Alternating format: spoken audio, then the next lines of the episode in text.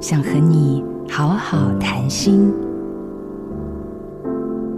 几年前，我背着重重的大背包，用搭便车的方式走了一趟中横。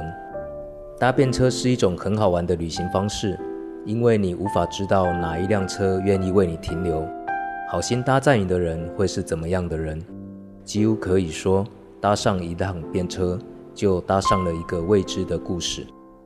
那次旅行，我搭上了一位高山向导的车，听他说着用双脚走过的山头，看见无数的日落晨曦体验。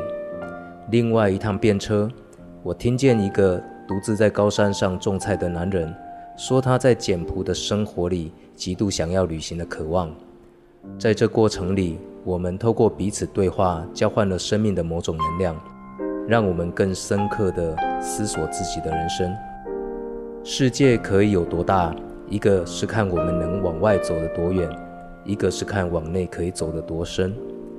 旅行是我生命里的双眼，帮助我看见世界。打开心扉，向内旅行。我是黄景敦。好家庭联播网，中部地区。古典音乐台，FM 九七点七；北部地区，Bravo FM 九一点三。